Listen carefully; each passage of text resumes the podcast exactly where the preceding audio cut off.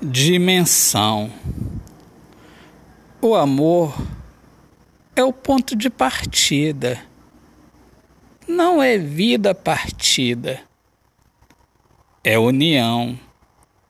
Por isso ele é o fruto, não é o luto, é o mundo transformador, luz na alma alma que se encontra em outra alma, na dimensão do amor, imensidão da verdade.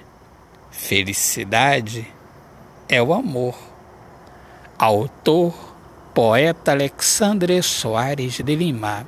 Minhas amigas amadas, amigos queridos, eu sou Alexandre Soares poeta que fala sobre a importância de viver na luz do amor.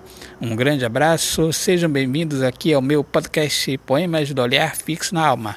Deus abençoe a todos. Paz.